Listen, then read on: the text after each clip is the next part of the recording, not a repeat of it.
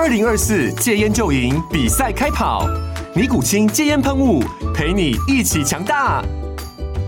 戒烟不容易，单靠意志力戒烟的人，时常无法克服戒断症状而失败。尼古清戒烟喷雾将是你的神队友，简单一喷，药品急速释放，立即缓解七大戒断症状，不限场合提高戒烟成功率。除了尼古清神队友，你还可以寻求专业医疗人员协助，一起迈向戒烟成功之路。尼古清戒烟喷雾，用科学方法戒烟，请咨询全台各大药局及戒烟门诊。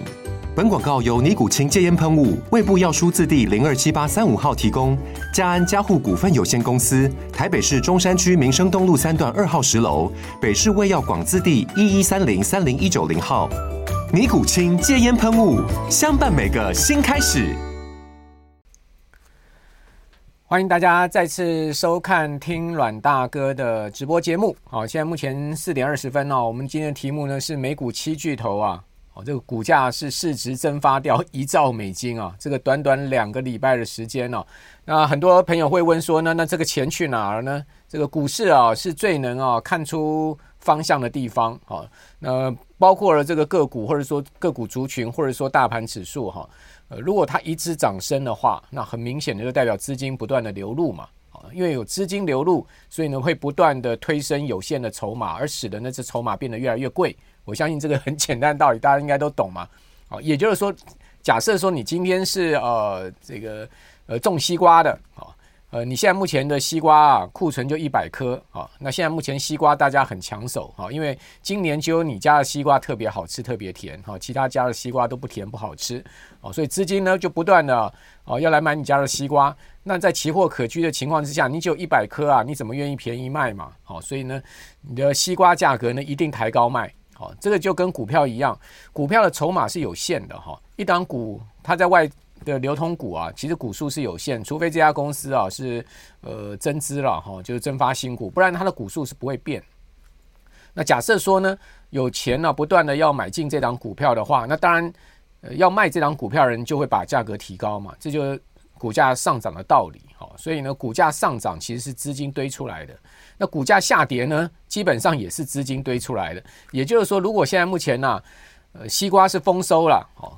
而且每一家的西瓜啊，哦，大家种出来的都很甜，都好，都好吃啊，哦，你想看你的西瓜，你敢抬高价格卖吗？你肯定不敢抬高价格卖的，哦，你想把它赶快清清仓清出去就好了，哦，因为大家都想要清仓清出去，因为毕竟西瓜这种东西啊，哦，是有时效性的，哈，有赏味期的，哦，那如果说呢，放在这个仓库里面烂掉了就不值钱了嘛，所以你就很想把它赶快卖掉。那股票当在下跌的时候啊，就有这样的一个现象。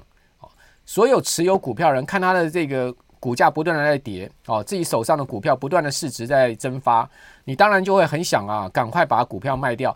那你很想卖，那别人也很想卖啊，那怎么办呢？大家就竞价，哈，这个越出越低价，哦，来把你的股票出清了，所以呢，股价就一路跌了。这个道理也也很简单。今天呢，台股盘面上面两档股票，一档股票呢就是多头趋势，呃，大家抢买的股票就是联发科嘛，另外一档股票呢，同样的全值股。哦，大家抢卖的股票就是红海嘛，所以如果说各位你今天手上的股票是联发科，你想必今天呢、哦，就算大盘没涨啊，你心情肯定也挺轻松的。如果你手上是红海的话，我相信你心中啊压力应该蛮重，因为毕竟红海这一波股价、哦，从七月底的一百一十六块跌到今天盘中最低跌到九十四块，哇，这个跌幅可以讲说已经超过一成了。红海很少见到哈、这么短的一段时间可以跌掉一成的，而且今天是。用破底哦，用带量大跌的一个方式啊，哦，再创新低了。但联发科不同啊，联发科今天是拉了一根大长红啊，是再创新高了哦。一个是创今年的股价的新高，一个是创今年股价的新低。那你想看你手上有这两档股票不同的人的话，心情是作何感想呢？哦，你现在呃对这两档股票的这个呃要求的买进跟卖出的价位会不会不同呢？这肯定是不同的嘛。哦，所以这就是所谓的筹码面。哦，跟所谓的资金面之间的关系，我用这样解释，大家应该很懂了了哈。好，那我们当然今天不是来谈联发科哈，跟红海，联发科跟红海一个涨啊，一个跌啊，必有其原因啊。哦，股票市场绝对不会啊，哦，莫名其妙的上涨或下跌。哦，当你看到一档股票莫名其妙的上涨，哦，或者说莫名其妙下跌，或者说大盘指数莫名其妙的哎开始不断的涨升，莫名其妙的不断开始下跌，那这个莫名其妙是因为你自己不知道而莫名其妙，不代表这个事情啊没有埋下它要往这个方向的这个因子啊，也就是说呢，莫名其妙是自己莫名其妙啊，是自己不了解这个环境因素或者说个股因素啊，并不是。它本身上涨的是莫名其妙，它上涨或下跌绝对有它的潜在原因，跟它潜在的动能的哈，这个是股票市场最奥妙的地方。好，所以我们往往就是想说呢，我们怎么见往知来啊？我们怎么样啊？把自己呃对于股票市场啦，或者对投资的莫名其妙的这样子的感觉越来越少。好，当你可以看出这个方向性的时候，你知道它的整个宏观结构、微观结构面哦，怎么去思考的时候呢？你这种莫名其妙的感觉会越来越少。哦，为什么呢？因为你会进入到这个市场的状况，你就知道说，哎，原来它上涨哦，我过去不了解哦，是因为我可能所知所学不够。我现在了解了，是因为呢，我加强了哈，我对于投资的更多的认知。好，不管宏观面或是微观面，哦，所以投资这东西是要学的。理财这东西是要学的，这一点都没错。我常常跟很多人讲说，理财投资是一个竞争力，哦，是一个生存的竞争力，这是一件很重要的事情。因为我们一个人在世界上，哈，能靠自己劳力时间所能挣的钱有限啊。我们讲想要这个把我们的财富啊变大变多啊，我们必须要靠理财跟投资了。哦，如果没有理财投资的能力的话，你再努力哦，你再投入再多的时间工作，你工作的这个呃勤奋度比人家再高。但是你还是啊，这个所得是有一定的限度的。好，所以我们常讲说这个，呃，小富由俭嘛，大富由天嘛，这意思就是这样的一个意思。好，那回到了今天第一张投影片，大家可以看到哈，这一张投啊，投影片是呃 investing dot com 啊上面的一张，呃，这等于说是呃，算是插画吧，哈，或者说呢，呃，算是像有点动漫的一个图片。好，那这个其实啊，很有意很有意思的一张图哈，大家可以看到在最旁边的是个是鲍尔哈。这个鲍尔在旁边，哎，哦，这个人眼旁观，七个好像这个带着枪的西部英雄啊，哦，大家可以看到他们每一个人旁边都是这个带着把枪哦。过去大家知道那个西部片呐，哦，美国那个 cowboy 呢，那个呃没王法那个时代哈，谁都可以带枪，谁都可以杀人的那个时代，好，你可以看到就有七个哦，这个呃英文叫 Magnificent Seven。哦，Magnificent Seven 是什么意思呢？就是说这个壮丽的七英雄，哦，大家可以看到这七英雄 头上面呢，哈，都有他们公司的 mark。比如说站在最前面的就是这个特斯拉，哦，大家都非常清楚，对不对？然后呢，Meta 啦、阿发贝啦，哈，那微软啦、Apple 啦，哈，这个都是在上面。哦，那大家一看就说啊，原来就是所谓的美股七巨头嘛。哦，今年美股的上涨就是这家七家公司所推动的嘛，就是七巨头所推动的嘛。哦，那这七家公司呢，也是呃全世界最知名的科技巨头。哦，同时呢，他们也是市值最大的一个科技巨头。哦，那这七巨头啊，哦，这是我们今天要讲的主题。那 Magnificent Seven 呢，事实上啊，它是一部电影的片名啊。哦，那这部电影叫做《绝地七勇士》，我不知道大家看过没有？非常好看的一部电影哦，由丹佐华盛顿啊领衔主演啊，其中还有这个李秉宪呢，对不对？哦，好多大明星都在这部电影里面。他讲的就是那个我们讲美国啊，那时候西部啊没有王法的时候啊，哦，那在这个没有王法的时代里面呢，哎，这个英雄呢就是最主要的王法啊，而且他们是具备正义感啊，他们有枪，而且他们有正义啊，跟那些坏蛋做这个呃敌对啊。那坏这个西部电影里面一定有好人，一定有坏人嘛，对不对？那坏人呢，一定是欺压老百姓的哈，这个吃干抹净的那一群人哦，到最后呢，一定被这些正义的英雄啊给击败哦。这个西部电影的最后的结局都是这样。好，那这个 Magnificent Seven 呢，其实就是所谓的绝地七勇士啊，这部电影的片名了哈。那今年啊，这七档股票啊就被冠上了这个片名。哦，或者有人讲说美股七巨头吧，好，或者讲说科技七巨头吧，或者讲说七姐妹，或者有人讲说战国七雄吧。哦，其实呢，讲的就是这七家公司哈。好，那这七家公司到底是哪七家公司呢？就是特斯拉、Meta、Amazon、Apple、Alphabet、Microsoft 跟 NVIDIA 七家公司。事实上，美股的这个投资啊，哦，常常给给予标签化。哦，那给这个标签化就是方便大家认定它。哦，方便大家记忆它，方便呢大家认定一个趋势跟方向。你可以看到这个美股的这个这个所谓的标签化，从最最早的 FANG，我们讲说 FAN 好，或者是说 FAN Plus 哈，这个尖牙股哦，当时呢就是呃 Facebook 那时候还没改名叫 Meta 嘛，Amazon 哦，Apple、Netflix 跟 Google 好这几家公司呢所组成的 FANG，那之后呢又进化到 MAMAA 哦，MAMAA 是什么呢？哦，妈妈是什么呢？就是 Meta、Amazon、Microsoft、Apple。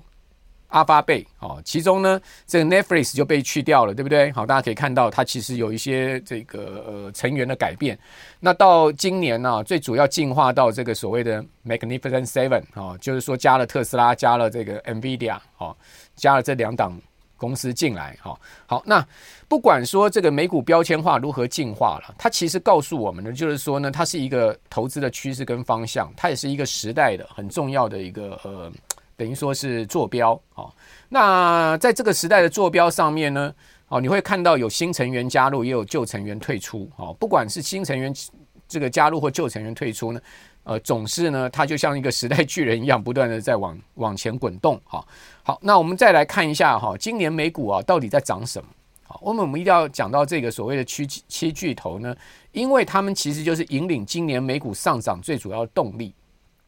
大家可以看到啊，哦，这七家公司在今年呢、啊，哦，七月股价涨到最高的时候，八月初涨到最高的时候，平均的这个涨幅啊，高达百分之六十五点六。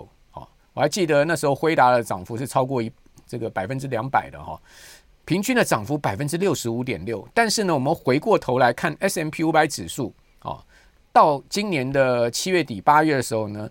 它的涨幅是多少？它的涨幅只有百分之二十点五啊！大家可以看到它的一个 total return 哈，呃，这应该讲说一年来了哈，应该就是去年八月到今年八月哈，所以呢，呃，是有百分之二十的一个涨幅。那百分之二十的涨幅，就等于说标准普尔五百指数从去年八月到今年八月啊，那这个呃进入到了所谓技术性牛市了哈。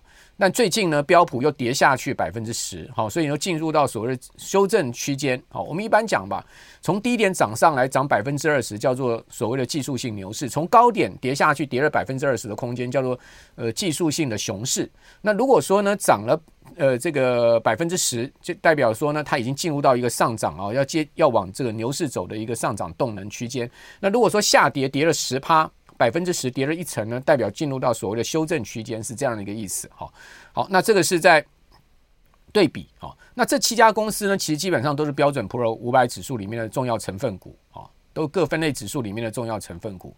哦，比如说像苹果，就在标准普尔五百指数里面的 IT 类股。哦，里面是最重要的成分股。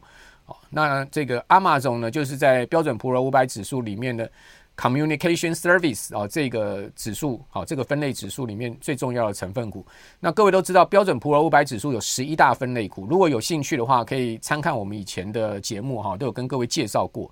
好，那这另外呢，我们可以看到，扣除这七家公司，好，所剩下来的四百九十三家公司，他们从去年八月到今年八月，他们的 Total Return 是多少呢？只有百分之七点三。那这个意思就非常明确了哈，也就是说呢，标普之所以一年来会有两成的涨幅，完全就是这七家公司哦对于指数所带动的一个贡献。好，那另外呢，四百九十三家基本上对指数根本没啥贡献。好，那这就代表了今年呢，标普是在涨少数股，美国股市在涨少数股，大多股大多数的股市其实表现并不是太好的哈，呃，尤尤其是这个金融类股哈。各位知道，金融类股在上周五啊，美国一个非常重要的金融指数叫 KBW 金融指数哦，这个银行指数啊，哦已经跌到了这个二零二零年年底以来的低点了。而且呢，它跌破了今年三月到五月那时候美国区银行爆发危机当时的低点，也就是说再创今年的新低了。各位知道，三月的时候爆发了矽谷银行破产的危机，哦，还有 Signature Bank 破产的危机。那五月呢，另外爆发了很大一家银行叫第一共和的破产危机，哦，所以三到五月是美国今年区银行啊非常动荡的三个月的时间。那当时呢，美国的银行股呢，纷纷创下了波段低点。那之后呢，事件平息了，因为到五月之后呢，这个第一共和的破产被呃这个摩根大通银行给收购了嘛。那小摩主小摩主导收收购了之后呢，美国银行股就开始这个恢复元气了，慢慢在涨。哦，但没有想到，没有想到从八月、九月乃至于到十月的下跌，美国的银行股、金融股又跌破了今年三月到五月的低点。哦，所以就这个等于说是一个破底走势了。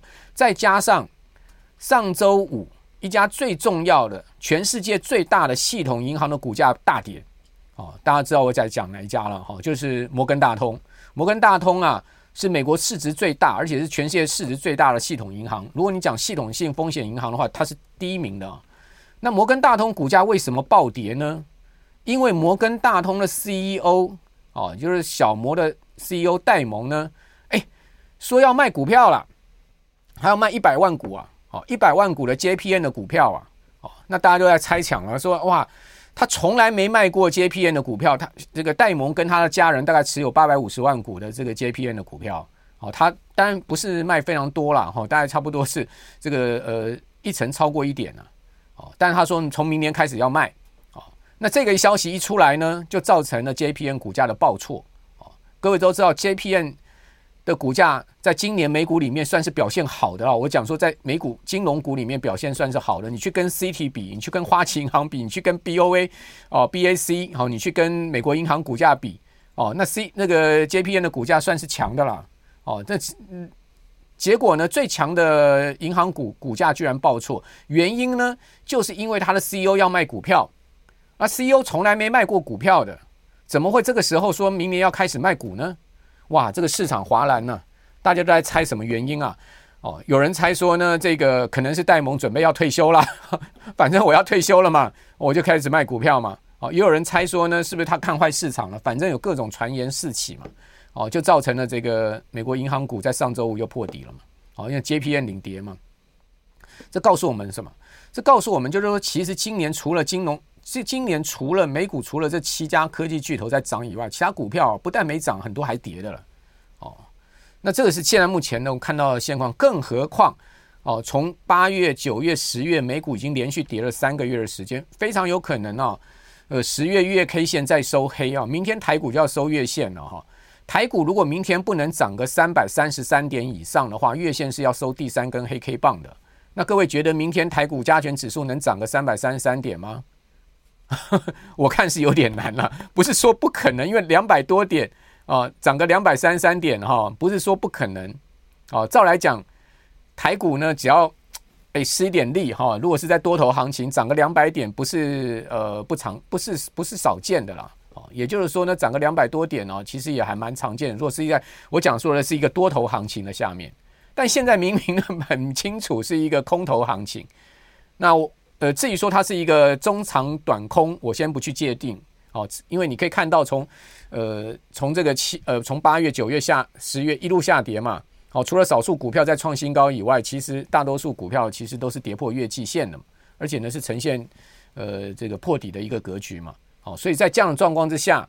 哦，你说台股是多头吗？当然不是多头嘛，所以我们先不去界定它是一个短空、中空或长空，至少它现在目前是在一个空头格局下面，这个应该是毋庸置疑的哈。因为毕竟在上周哦，加权指数还破底嘛，哦，今天呢也不过就小涨十五点，就等于说稳盘了。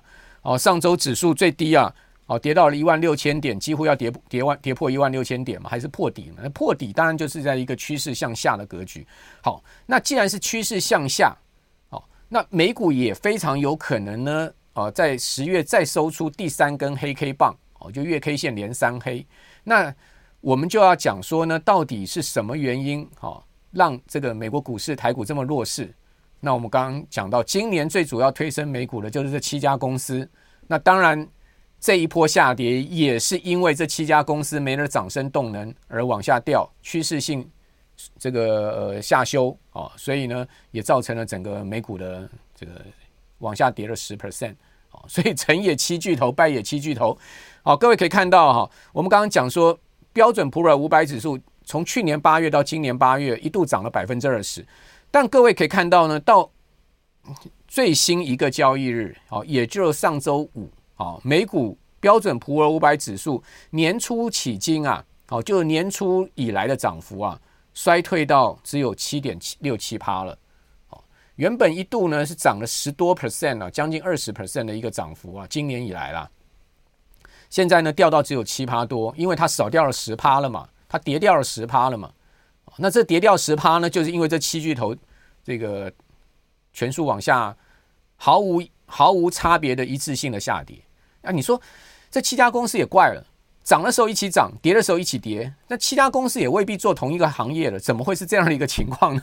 那我要跟各位讲哈，不是他做什么行业，也不是他们发布的财报到底好或坏啊。你不要把这个呃市场啊。上涨跟下跌，这七家公司股价上涨下跌啊，完全归咎于财报。财报有没有影响？有影响哦。比如说特斯拉发布的财报很烂哦，大家可以看到，哇，毛利大幅衰退，盈利大幅衰退，对不对？哦，像我看这个特斯拉 CEO 马斯克，伊隆马斯克现在一个头两个大啊，这个降价扩大市场这个策略是对哦，占有市场这个策略是对，但问题是什么呢？问题是营收增加啊，但是呢，获利大幅衰退啊，这个对他来讲是一个很大的压力啊。哦，所以特斯拉发布财报一周，股价大跌十五 percent 了。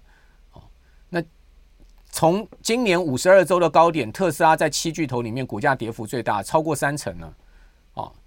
其他七巨头，其他的六巨头啊，除了特斯拉以外，其他六巨头普遍跌幅都在一成以上了。哦，都在百分之十到差不多百分之十三左右这样子一个跌幅。那亚马逊跌的比较多，哦，大概接近两成的跌幅。哦，那亚马逊的财报是好的啊，对不对？那微软的财报发布之后，股价是上涨。微软的财报财报是好的啊。哦，谷歌财报发布之后，股价股价大跌。但各位可以看到，微软也不过就涨了一天之后呢，就连续跌了两天，把上涨的全数回吐。所以你说，哎，这个跟财报有绝对的关系吗？有关系，但是不是绝对关系。美股下跌，这七家公司的下跌必有财报之外的因素，也就是说呢，整个资金动能在退却的因素。哦，资本在外流。哦，就是钱在跑，从股市跑掉哦。那我们回过头来看，就是说呢，这七家公司的下跌呢，虽然跌一层到三层，但是呢，至少他们今年还是啊明显上涨。比如说像苹果吧，苹果这个波段的的高点大概一百九十八块美金嘛，哦，跌到这一波的低点，大概也跌了十十 percent 左右了。但苹果啊，它今年以来的累积涨幅啊，还有百分之三十啊。可是呢，我们回到了所谓等权重。各位看到这张投影片，标准普尔五百指数的 equal weight。各位知道标准普尔五百指数跟台湾的加权股价指数，他们的编制方式是一样，就是所谓的呃加权加权指数。也就是说，它个股呢以市值越大，所占的权重越大。哦，那这个台积电是台台湾这个市值最大的公司，对不对？哦，今天呢，联发科的市值超过了鸿海了。好，这也是一个里程碑了哈。联发科因为股价大涨了五十六块，鸿海股价大跌这个三 percent 多哈，所以一上一下，哦，整个联发科的市值呢达到了一点三七兆哦，鸿海的市值降到一点三一兆，也就是说差了六百亿了。好，联发科的市值超过鸿海六百亿，成为台股第二大的权重股了。那所谓的权重股什么意思呢？就是说他们的市值越大，他们所占的权值越大，他们对于整个指数影响的范围越大。那如果我们今天呢不分权重，我们把所有五百档股票，哦，美美国标准普尔五百指数的五百档股票，每一个人都就给一份，哦，给一份，哦，就一个位置，哦，不管你今天是做这个第一号还是做第二号，你的重量都一样，你的位置也都一样，那这叫做 equal weight。等权重的观观念，那标准五百指数等权重指数，好，各位看这个张图啊，你可以看到它今年已经转跌了。如果说呢，把这七家公司跟其他四百九十三家公司放在一样的这个位置上面，就是每一个人都一个位置，没有什么呃市值高低啊，它的权重高低的问题。如果是这样子来计算标准普尔五百指数的话，今年已经跌了五点四六 percent 了。可是我们刚看今年以来标准普尔五百指数还涨七 percent 多啊，那怎么会这个指数变成跌五点四六呢？原因就在说呢，尽管这七家公司股价下跌了一成到三成，但是呢，它基本上还支撑了美股哈标准普尔五百指数还有七趴的一个涨幅。那回归回过头来看，除掉这七家，美国股市今年已经转跌了，标准普尔五百指数已经转跌了，意思是在这个地方。意思在这个地方哈，好，那你说这个等权重啊，是不是一个不好的指数啊？事实上不是的哈。大家可以看到，这个是啊，到今年的年终啊，二零二三年年终，我们嘛把几个指数啊放在同一个天平上来衡量啊。好，从这个二零零三年到现在二十年的时间，各位可以看到，在最上面其实呢是这个 equal weight，就是所谓的等权重指数。长期的累积报酬是最好的。那为什么今年会变成这样子呢？因为今年是一个只涨少数股票七巨头的一年，哦，它不是一个平均上涨的一年。好，大家可以看到这个 Eco Way 这个指数是超过标准普尔五百指数，超过标准五百指标准普尔五百 Value 指数，标准普尔五百指数，标准普尔 Small Cap 六百指数，标准普尔 Middle Cap 四百指数。S M P 五百 Growth 成长指数的，哦，就我们把这几个指数全部从二零零三年到现在二十年累计报酬来来比较的话，其实是等权重表现最好的。那另外呢，我也从网络上面抓了一个所谓七七巨头 Index 哦，CNBC 上面就有了哈。所谓的七巨头 Index 就是把这七档股票编制成一个指数，大家可以看到这个指数在今年最高的时候呢，曾经到过。一百九十八点，而最近呢跌到了一百七十五点，哦，大概平均跌幅大概就是一成左右，好，所以呢，这个七巨头的的的这个资金的呃消退呢也很明显，哦，那我们就会问说呢，到底是什么原因导致了这七巨头股价这样跌呢？哦，那之前的上涨又是什么动能呢？哦，为什么最近资金呢又开始这个撤出了美股，撤出了这些最重要的科技股呢？原因很简单，就是我接下来给各位看的这两张图，你就懂了。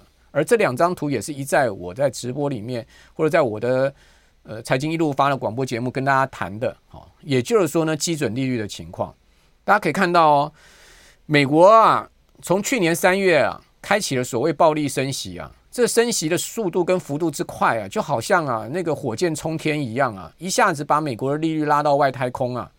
现在目前的利率五点二五到五点五之间呢、已经来到了所谓限制性水平。限制什么呢？限制你投资，限制你呃经济发展哦，限制你消费的一个水平。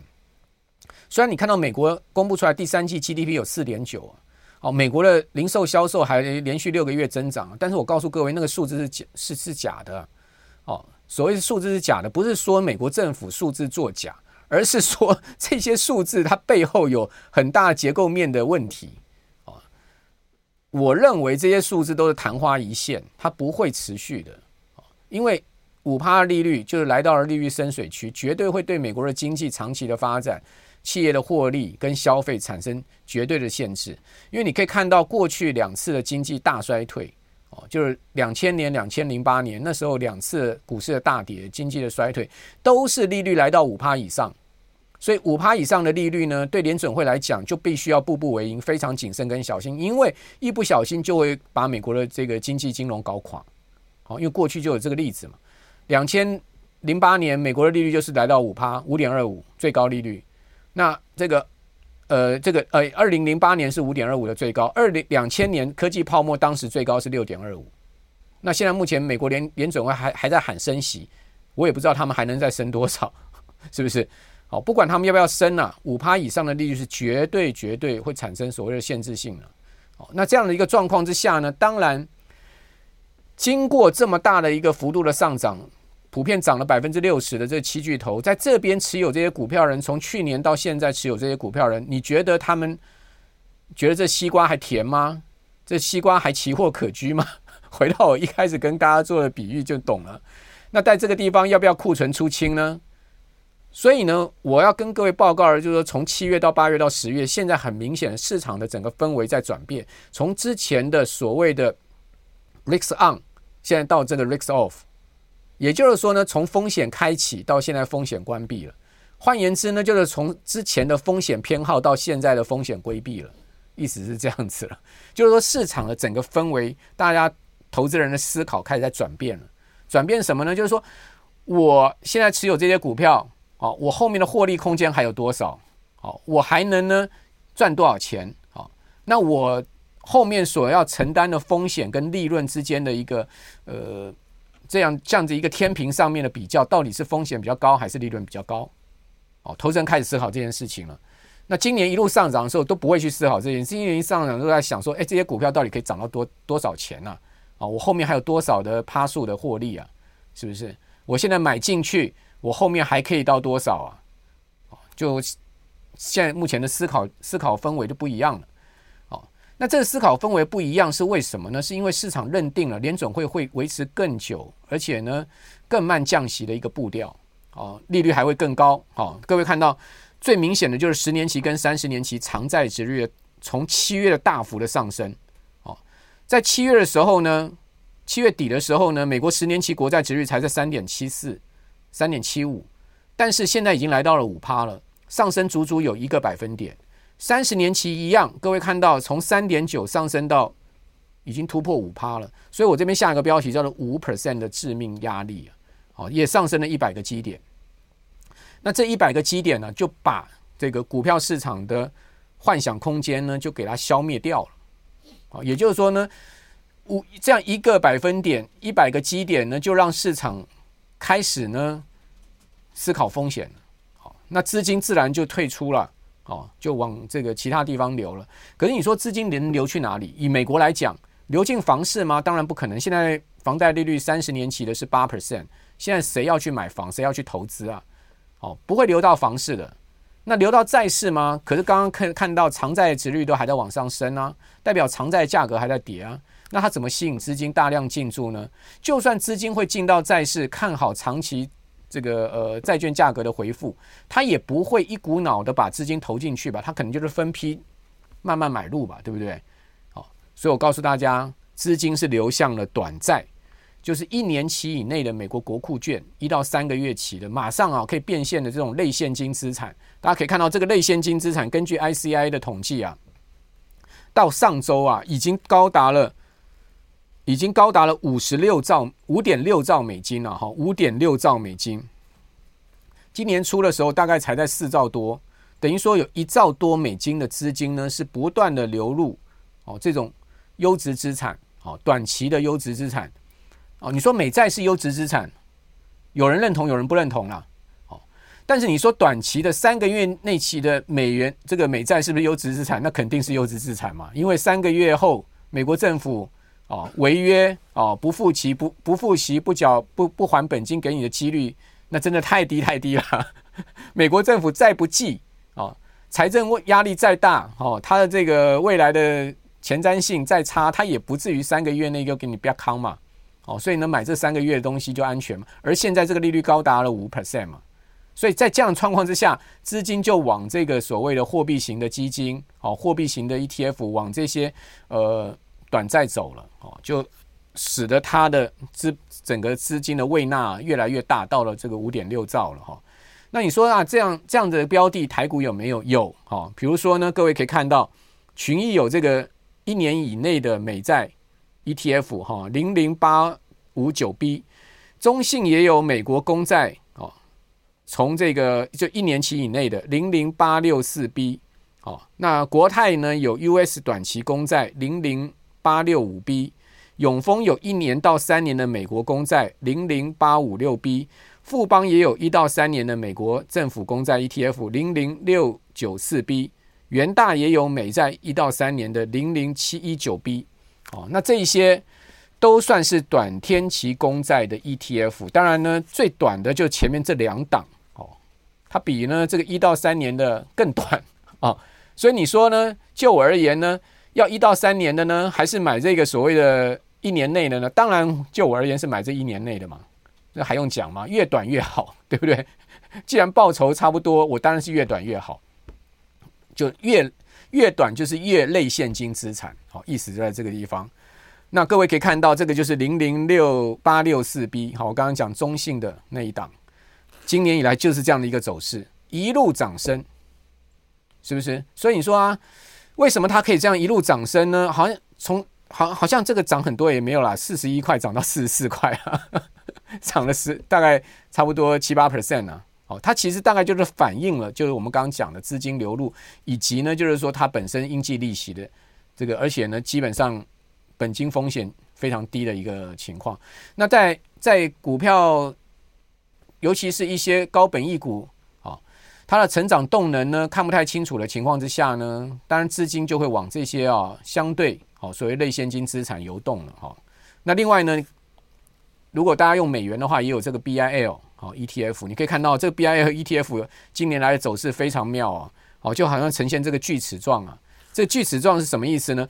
因为它都是呃月初除息，好，所以这 BIL 马上要除息了。它一除息之后，它又掉下去，一除息又掉下去，然后呢，他除完息之后呢，就发现金给你，哦，那大概现在目前的应计利息大概四趴多，接近五趴，哦，他他今年以来就是这样的一个锯齿状走势，每个月都配息给你，哦，那这个就是用美元的 ETF 哈，它一样是这个呃三个月的国库券的这种所谓的。优短期美债优质资产，好，类似像这样子，好了，所以我今天最后结论就是说呢，老话一句了哈，东风不吹吹西风嘛，哦，山不转路转嘛，投资这件事情呢，基本上在我个人认定啊，就是要灵活应变。我们对于投资啊，不要呃，就死死的哈，完全不变哈，或者说呢，我们对于市场方向呢，完全呢就是呃一味的看多或看空哦，我觉得。